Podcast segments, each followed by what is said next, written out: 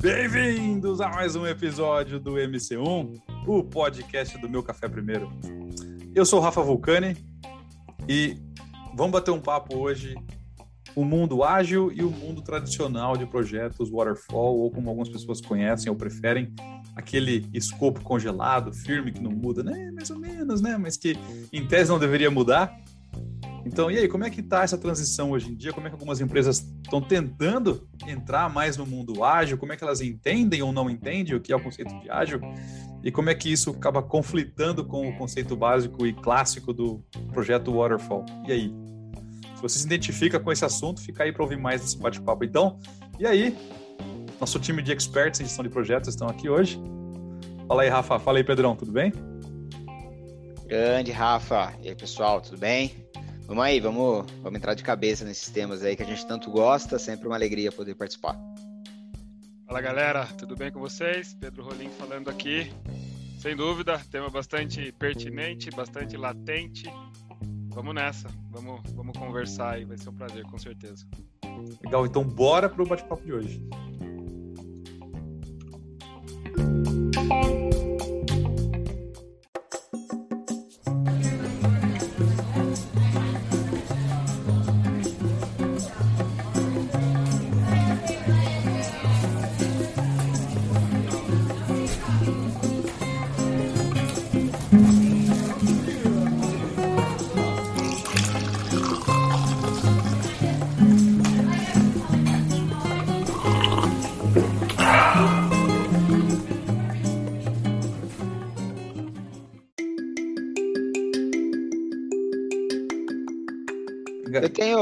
Tava até falando com o, o Pedrão aqui que uh, há pouco tempo eu desenhei um timeline para né, eu conseguir explicar também para os alunos um pouco dessa, dessa mudança. Eu acho que é um timeline legal porque fala um pouco dessa, dessa característica waterfall e por que, que a gente hoje fala de agile. Acho, acho que é um começo legal, não sei o que vocês acham.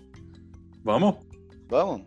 Porque o, o que hoje a gente chama de, de waterfall é essa gestão tradicional, né? O que, o que é essa gestão, é, gestão tradicional? É essa que o Rafa comentou, né? Que você tem é, fases sequenciais, você consegue congelar melhor cronograma, escopo, você cria aquelas famosas linhas de base, baseline. Então você tem é, a linha de base de cronograma, que é a mais, a mais conhecida, porque é aquela que você consegue salvar no project.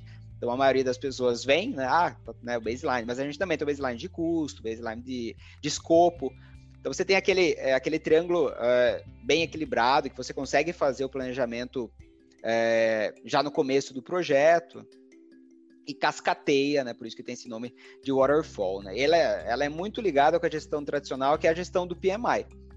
Então acho difícil a gente falar de tradicional e não cair um pouco no nosso querido e saudoso PMI, né? Yeah. O, o PMI ele foi fundado em 69, né? E aí, às vezes as pessoas imaginam, ah, então a profissão de gerenciamento de projetos foi criada em 69, né? Essa, essa é uma questão boa. É, eu vejo mais como um amadurecimento de algo que já existia. Provavelmente, eu imagino que desde a época da pirâmide, alguém estava lá gerenciando as coisas. Ah, pega essa pedra, vai lá buscar tal coisa, acho melhor fazer assim, assado, escutar o membro de time, ah, como que é melhor quebrar essa pedra, enfim. Você já fez que... isso uma vez, então, pô, que legal, né? Já tem experiência aqui, legal se fazer de novo, né? É, Tanto que fizeram três pirâmides, né? Pois é, pois é, exato. Duvido não ter lição aprendida da primeira para segunda e da segunda para terceira, cara. Exato. Então, esse papo deve estar no meio da sociedade desde os primórdios. O ponto é que a, a profissão foi, foi desenvolvendo de tal forma que que o PMI, né, que é essa, institu essa instituição global de gerenciamento de projetos, foi criada lá em 69 para dar essa cara, é, difundir as, a, a profissão, né, difundir a, o conhecimento do negócio. Né? E o livro mais conhecido do PMI é o nosso também querido saudoso PMBOK, cuja primeira versão, fui até dar uma pesquisada aqui, a primeira versão do PMBOK é de 96. Mas o primeiro livro forte que o PMI é, lançou foi em 83 que foi o primeiro livro com algumas definições, é, uma ideia de método, embora o PMBOK não seja um método, né, né, aquele famoso conjunto de boas práticas, mas né, estava ali já desenhando alguma coisa. Né? É, o mundo existiu por um bom tempo, vendo essa forma que hoje a gente chama de tradicional como a única. certo? Acho que é como vocês veem também essa, essa ideia né, de projetos. Né? É, é isso aí. Inclusive, essa é normalmente a expectativa, né? É, assim, acho que em boa parte das empresas é meio seguro afirmar que quando a galera te pede uma estrutura de projeto, pô, tem esse negócio aqui, vai lá e organiza com a equipe um projeto. Sim. Se espera ver aquele cronograma, aqueles, aqueles marcos no formatão de cascata, né? Exatamente. É o tradicional, é o lugar comum. É, exatamente. E, né, e a gente é, não tinha muita saída, né? Eu, eu vejo também, e aí é o contraponto para a gente cair no segundo ponto, né? Que o primeiro é contraponto para cair na segunda, na segunda forma de ver projetos. É, que sendo a primeira waterfall, a segunda, que é essa ideia do agile, do ágil, que hoje em dia é muito conhecido, né? Muito, muito, é, muito popular, né? E também pesquisando um pouco, mais uma vez volta nessa ideia de eu tenho um marco temporal claro, que é o manifesto ágil, mas esse diálogo, essa conversa sobre buscar novas formas, ela, ela já existia antes desse marco, mas vem um marco aí temporal muito forte para falar, ó, a gente hoje tem uma definição diferente, a gente pode trabalhar de uma outra forma. Esse marco foi o Manifesto Ágil, que é de 2001. Então é algo muito mais recente. Uhum. Por isso que é tão, né, tantas companhias é, hoje estão aprendendo e ouvindo falar sobre isso é, pela primeira vez, talvez, né? Talvez você que esteja é, escutando é. a gente, agora que tenha é, visto é, ventilar mais fortemente esse termo. De fato, ele é bem recente. Né? Uhum, e ele é de uhum. 2001. E esse manifesto, ele tem, né, ele foi feito por, por é, profissionais críticos de projetos mais ligados ao desenvolvimento de software. Por isso que muitas pessoas que mexem com Scrum, mexem com outros métodos ágeis, aí sim métodos, é, às vezes acreditam que isso só é válido para o mundo de, de TI, o que não é verdade, né? Ele é mais facilmente adaptável, talvez, para o mundo de TI, mas eu consigo jogar ele né, em, qualquer, em qualquer área, lógico que tem que né, é, estudar algumas coisinhas que a gente vai conversar aqui. Mas é possível, né? É possível. E o que, que ele trouxe de novo? Acho que essa é a principal pegada. O, o, o que, que é ser ágil? Que é muito comum, eu tenho certeza que vocês já foram confrontados com isso na vida, que, cara, ágil vai ser rápido, né? Então, pô, vamos fazer isso porque é melhor, é ágil. Eu tava até brincando com o Rafa aqui, né, Pedrão, que o nome desse método é muito bom. Ágil. Quem que vai falar em sã consciência? Não, eu não quero esse método, eu não quero ser ágil. Não tem como. É, é isso aí, é isso aí. É, né, o nome é muito bom, né? É melhor do que Conquista o nome... com facilidade, né?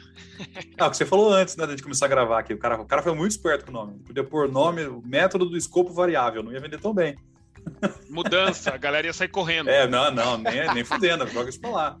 Não quero fazer é. isso aí não, né? Tá louco. É. Então, então, então o nome é muito bom e vende, né? Mas é, a ideia do que haja é mais do que ser rápido, né? É você ter um foco em atendimento, você ter uma flexibilidade é, em escopo, em, em, em, em, planejamento, você tem fases mais curtas, você tem uma dinâmica de desenvolvimento diferente, principalmente você está aberto a mudanças no projeto. Você, como você não faz o planejamento e congela, como é no Waterfall, que qualquer mudança você tem que revisar a linha de base, você tem que ver o impacto disso no tempo, no custo. No Agile você, você tem uma flexibilidade diferente. Né?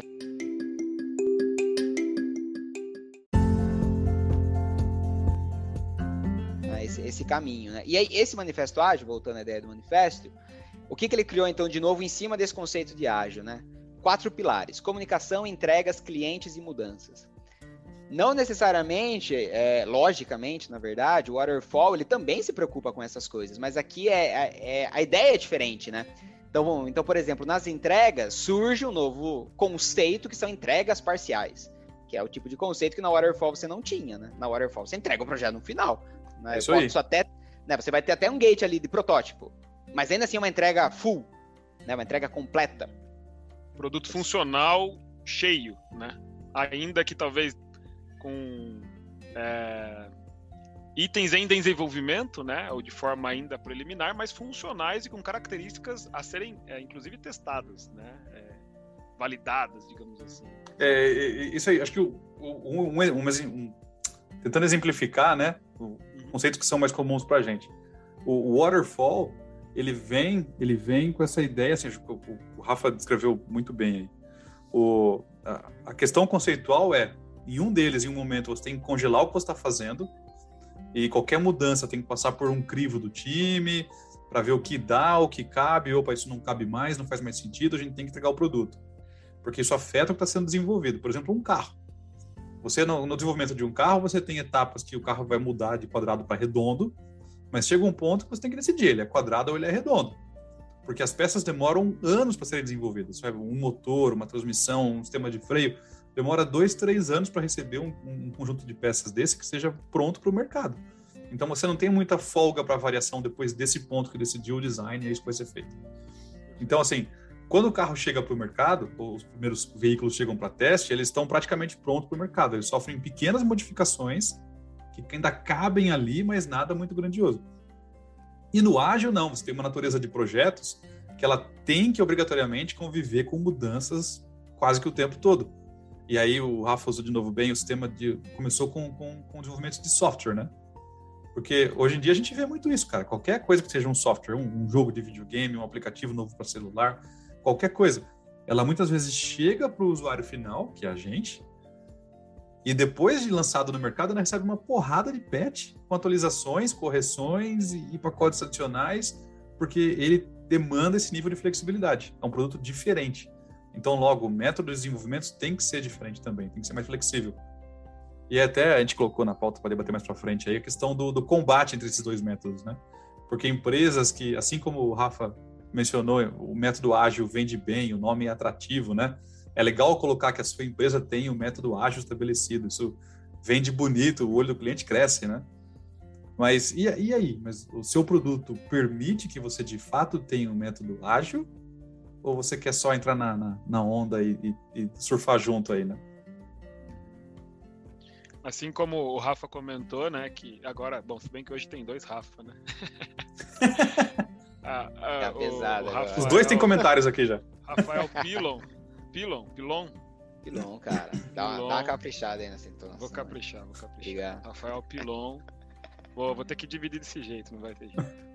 É, assim como o Rafael Pilon comentou, é, a gente tem no ágil esse viés de software, o que não necessariamente é, indica que a gente não tem nada a aprender com ele, né? Uhum.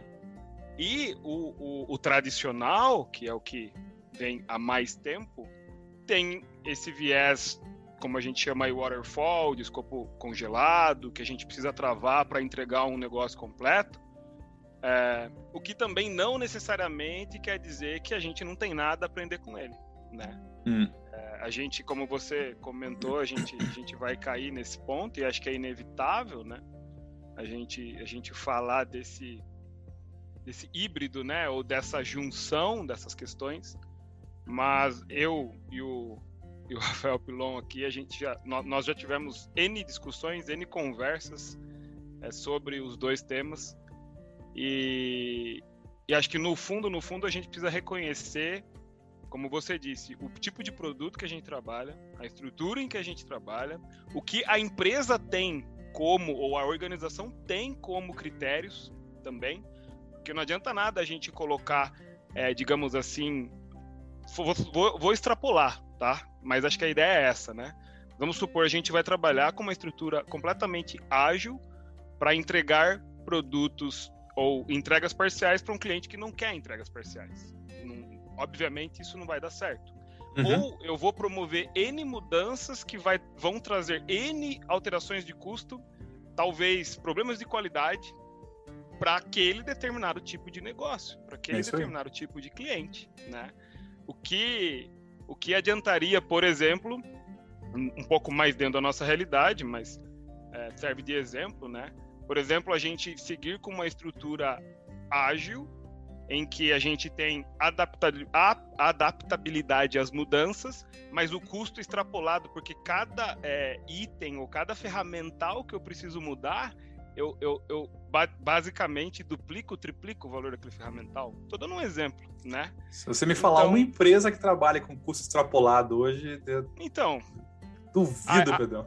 É exato. Aí, aí eu tenho Aí eu tenho, o, digamos assim, o carimbinho de ágil, é. mas se eu for ver meus custos, eles estão totalmente extrapolados, né? E em algum momento isso vai ser um problema dentro do projeto, né?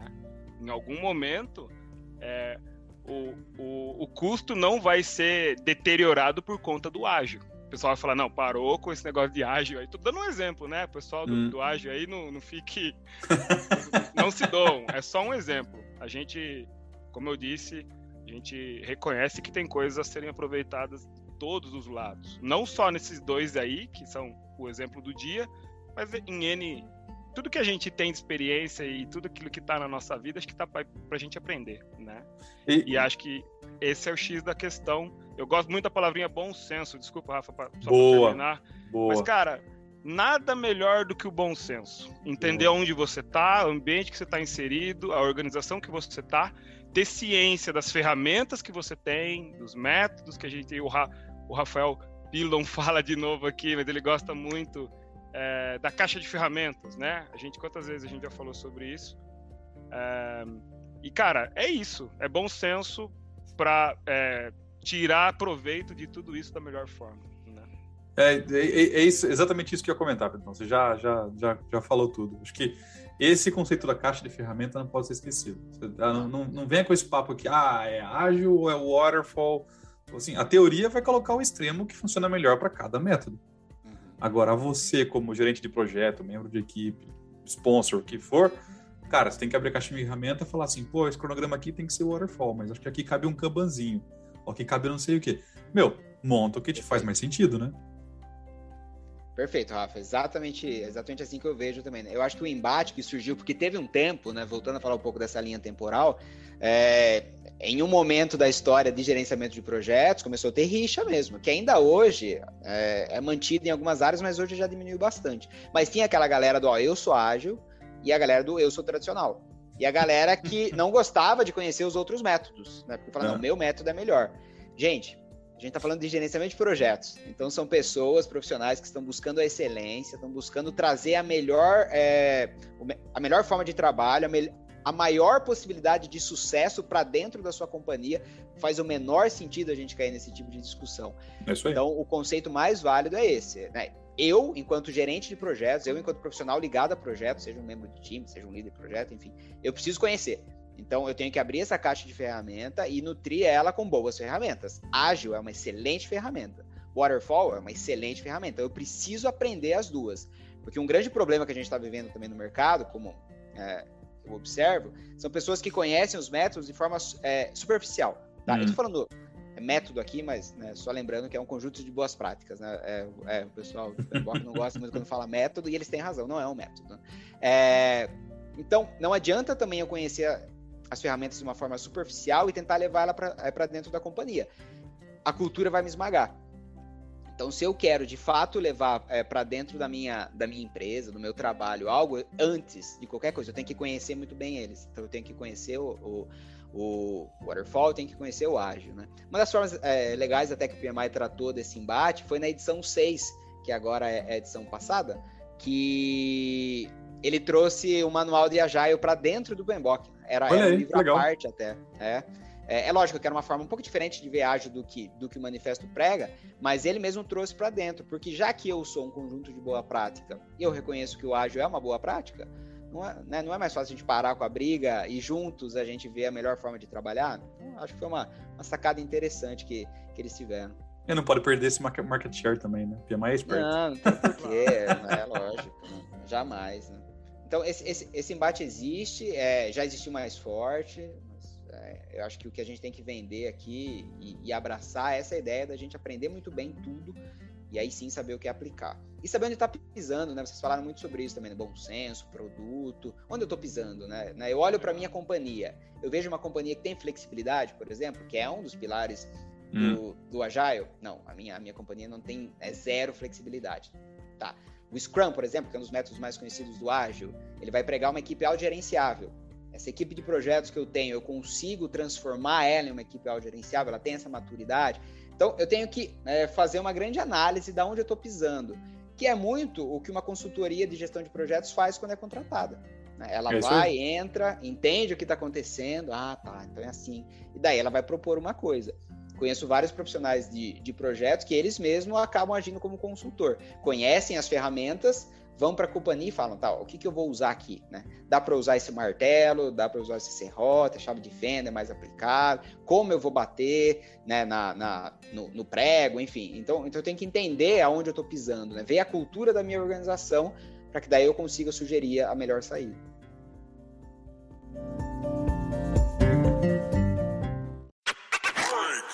Mas acho muito importante essa visão um pouco mais estratégica da função do líder do projeto, né? Porque creio que ainda hoje, não, não devo ser o único a pensar isso, mas é, olha-se muito para o líder de projeto como o cara que senta com o time, que tem o, o, o, canal de comunicação com o time, que faz um planejamento, faz a entrega, né? Mas talvez esquecem de olhar dentro da própria organização e de ouvir o líder de projeto para entender de fato o que que aquilo, o que o que encaixa dentro daquela estrutura, né?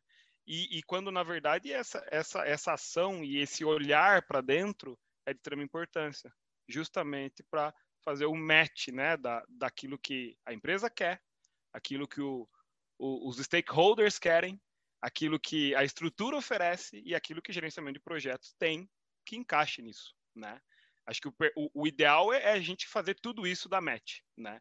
Claro que no, hum, mundo, hum. no mundo real tem todas as suas nuances, suas diferenças, seja em gerenciamento de projetos, seja ali do dia a dia da, da própria organização, cultural, N variáveis nesse processo, mas o perfeito seria tudo isso da match e o, o time, todo o time organizacional entender para onde que a gente quer caminhar, né?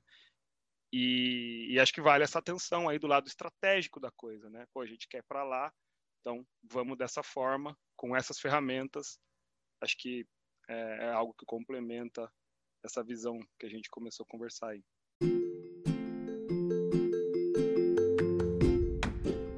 Sabe que uma vez trabalhei com um cara, e esse cara ele era, ele foi gerente de projetos da BMW por alguns anos, alguns, alguns, alguns muitos anos.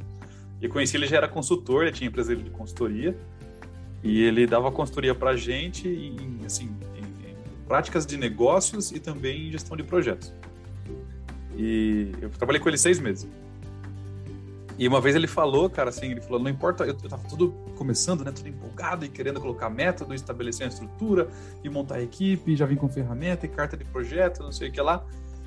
Ele falou assim, não, cara, olha só o seguinte, veja a equipe que você tem. Se você correr, olha o ritmo que o resto da equipe está correndo também. Se você correr mais rápido que eles, ninguém vai te seguir. Então você tem que correr sempre mais devagar e mais lento que todo mundo, para enxergar a equipe na sua frente, o que cada um está usando e oferecer ferramentas que eles possam acompanhar e utilizar. Se você correr muito rápido com a transição de uma ferramenta, você vai andar sozinho, você vai ver que eles não vão acompanhar. Eles vão escolher uma outra ferramenta. É, ele usou até o exemplo do MS Project na época, né? que nem todo mundo tinha acesso ao treinamento, e às vezes as pessoas usam muito o Excel, que é mais fácil, é mais comum, é mais familiar. E, isso me abriu os olhos um pouco com relação a como usar ferramentas, né? E aí vem de encontro com tudo que vocês estão falando. Tem a cultura da empresa, mas na hora de abrir as caixas de ferramenta e escolher o que você vai usar, veja também até onde a sua equipe consegue acompanhar. Porque às vezes a gente olha para a ferramenta mais simples, como o Excel ou algo do tipo, fala, puta, mas vou gerenciar o projeto no Excel? Cara, às vezes é o que funciona. Se a equipe abraça, ela cuida daquele documento e você vê que tem ritmo, que a coisa flui, é isso, vai embora. E tem hora que o projeto depende de uma coisa mais sofisticada, você vai uma outra ferramenta qualquer, ou vai começar a incluir ferramentas do ágil, mas olha para a equipe também, né? Então, tem uma série de fatores, não é só escolher o ágil ou o waterfall, é, tem que olhar, o gerente de projeto tem essa responsabilidade de olhar o todo. Tá, beleza, para esse cenário eu vou desenhar essa solução, é isso que faz mais sentido e, e, é isso aí. Porque no fim, no fim das contas, no fim de seis meses, um ano, dois anos, o, o que, o que a galera da, da gestão, do board, stakeholders, shareholders querem saber é do negócio entregue. É isso. E, e, é sempre legal a gente resgatar a definição de gerenciamento de projetos, né? que é o conjunto de ferramentas, habilidades aplicadas ao projeto para aproximar ele do seu sucesso. Então, é como aí. você vai fazer essa aproximação do seu sucesso e o que é sucesso para você aqui, né? É atingir o tempo, atingir o custo, enfim, é você que vai medir. Então, a gente tem que agregar valor né, na, nas, nas companhias, nos nossos projetos, né? É, e tem que saber também que se eu vou aplicar uma, uma prática, se eu vou é, lançar uma ferramenta, isso leva tempo. Eu tenho que preparar é antes me preparar, então conhecer a ferramenta, é, estudar a forma que você vai fazer essa implementação dentro da companhia, saber que você vai ter sim um período de treinamento é, junto com o time, que o time vai ter dúvida, que você vai ter que auxiliar para que depois ele ande sozinho. Eu sou muito contra as práticas que são goela abaixo, sabe? Não, pô, a gente tem que trabalhar dessa forma, né? Tudo que é goela abaixo dá ânsia. Então, uhum. quem, né, quem vai ter ânsia é o time. E é o time que vai fazer o projeto dar certo ou não. Né? O líder do projeto é só ali um facilitador, é um grande integrador nessa, nessa função, né? Seja ele um líder do projeto ou um Scrum Master, né? Já que a gente está falando também de Agile. Uhum. É, então você tem que. Isso tem que ser pensado. É, eu vejo muitos profissionais também que, que começam a usar, usam dois meses, tentam ali brigar lá na companhia, não dá certo, já, já esquecem tudo também. Não é assim. A gente tem um período de, de adaptação, um período que você vai ter que estar junto com o time. As ferramentas funcionam. Se elas não funcionassem, a gente não estaria desde 69 falando de gerenciamento de projeto e ágil não era tão conhecido. Então, elas funcionam. A gente só tem que saber aplicar elas da melhor forma possível. Esse é o segredo.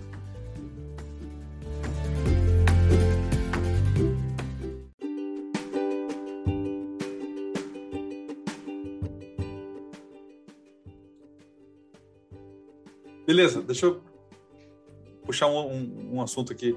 Método híbrido. A gente está falando agora em tentar. Existe a demanda das empresas em.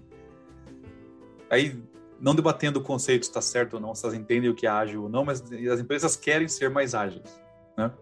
Então, isso é um, é um jargão comum em vários nichos de mercado, em várias empresas que tradicionalmente são waterfall, mais quadradinhas ali no método antigo de projetos. Mas quadradinhas não quero dizer no mau sentido, mas no sentido de escopo congelado, aquele mesmo que a gente conhece, o bom e velho waterfall. É, e aí tem, tem um desafio grande na questão de desenvolver o que a gente chama desse método híbrido, né? O que, que então faz mais sentido para cada empresa quando a gente vai customizar essa caixa de ferramentas de acordo com os meus, os meus clientes, o meu produto, o meu time? Quais são os principais drivers aí? O que, que vocês acham? A gente tem que olhar para customizar essa caixa de ferramentas e definir o que é o método híbrido para minha minha empresa ou para o meu negócio. Eu olho para o meu produto, eu olho para o meu cliente, olho para minha equipe. Por onde que a gente começa? Posso começar? Eu, eu, come... comecei, eu fico meio chateado, às vezes estou falando Não. demais. fico muito empolgado com essas coisas. Até Falando demais como, velho? Manda ver ah, Eu me tô... empolgo muito, cara. Daqui a pouco eu tô de pé conversando com vocês. É Vou achar um quadro atrás, começa a caminhar. É. o estagiário nosso último, sempre que tava online, ele falava, Rafa, já imagina você de pé escrevendo. Eu falei, é, eu tô de pé mesmo, nesse momento, falando com você. É... Bom, acho que é um pouco disso tudo, tá, Rafa? É... Eu gosto muito do conceito híbrido, né? Tem, mais uma vez, tem profissionais que já são mais ligados a uma prática ou outra que não, não gostam muito dessa, dessa forma de pensar. E, e, e segundo a experiência deles, que também não está errado, é, eles acreditam que eles têm mais ganhos se eles vão firmes em um método ou, ou, ou outro, né? Mas eu gosto muito desse conceito, né? Sou muito a favor dessa ideia da caixa de ferramenta. Então, o que a gente traz de, de bom e agrega valor é, é, tem que ser considerado. Vamos lá. É, o híbrido te dá algo que eu gosto muito, que é liberdade criativa. Então eu consigo uhum. desenhar é, vendo o que eu acho que é bacana da tradicional e o que eu acho bacana da Agile. Tá, mas bacana relacionado a quê? A sua cultura, né? Tá, é bacana, tá. No mundo, não ao, ao, projeto que eu estou hoje, essa forma híbrida, ela, ela, ela é legal de eu, de eu trabalhar. Então, eu olhar novamente aonde eu estou pisando, é algo que eu entendo que é a, a, primeira, a primeira estratégia, né? Entender esse produto que está vindo, fruto desse projeto que você vai começar. Então, tá, eu tenho um conhecimento bacana desse projeto, eu, eu tenho lições aprendidas, eu já trabalhei em produtos semelhantes, então isso vai te dando uma cara mais né, do caminho que você vai seguir nessa estrutura. É a gente gosta muito desse método híbrido, a gente usa esse método híbrido. Então a gente tem uma sala que antigamente era presencial, né? Agora a gente, a gente trabalha mais nessa forma é, do planner. Então a gente usa para destacar as atividades, para fazer planejamento de, de, sprints, mas eu consigo falar que eu tenho full Scrum? Não, não tenho full Scrum, porque o Scrum ia demandar uma equipe menor, ia demandar a função de um product owner para você fazer a priorização de backlog de produto, coisas que a gente não tem exatamente dessa forma. Mas a gente conseguiu enxergar no meio desse nosso cenário o que dessa ferramenta ia ser válido. Então, aquele Scrum Board, por exemplo, que vem do Kanban, né, já não é, é, O Scrum não vai falar desse, desse Scrum Board, já é um pouco desse Scrum Ban, né, que já é uma forma híbrida de ver também essa, essa prática ágil. É, então, você olhar onde você está pisando, o produto que você vai trabalhar, quanto você conhece, quanto você tem experiência, o cliente também, né? Se ele, se ele está sedento, por exemplo, por, entregas parciais, se ele quer participar desse desenvolvimento com uma engenharia simultânea, isso vai te dar outras, outros caminhos para você seguir dentro dessa gestão híbrida. É, reforço, o que eu acho mais importante nessa história toda é você conhecer os dois. Porque se você não conhecer, na hora que chegar a situação, você não vai ter um outro plano, você não vai ter uma outra saída. Você só conhece aquele método quadradinho ou aquele método que é muito flexível. Então você tem que ter essas duas, essas duas vertentes, olhando isso tudo: ambiente, produto, entendendo o desejo do cliente. Show. Uh, bom, da minha parte, eu também acho super válido essa ideia de a gente absorver o que tem de bom nas duas vertentes e adequar a nossa realidade. Acho que isso é inevitável, né? Respondendo sua pergunta, né? A gente, Vulcani, a gente já falou um pouco sobre isso, mas, cara, olhar para olhar as pessoas, olhar para o time é inevitável. Olhar até mesmo para a rotina, né? Às vezes tem empresas que gostam mais de reuniões formais, tem empresas que vão ali mais em reuniões informais. Tô, tô extrapolando. Você precisa olhar para essa questão um pouco mais cultural da empresa. Precisa olhar talvez para a experiência do time, né? O quanto esse time é, aceita esse, esse, essas novas ideias, o quanto não.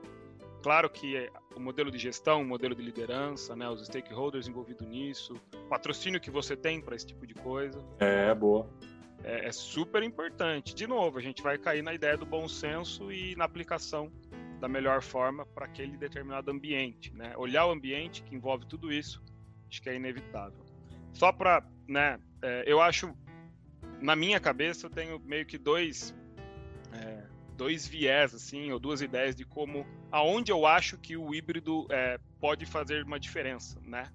Pensando numa estrutura waterfall, por exemplo, é, eu creio que a ideia do híbrido ou a utilização dessas práticas ágeis, elas têm um ganho muito importante antes de você congelar o produto, congelar o escopo, que foi o hum. exemplo que você deu.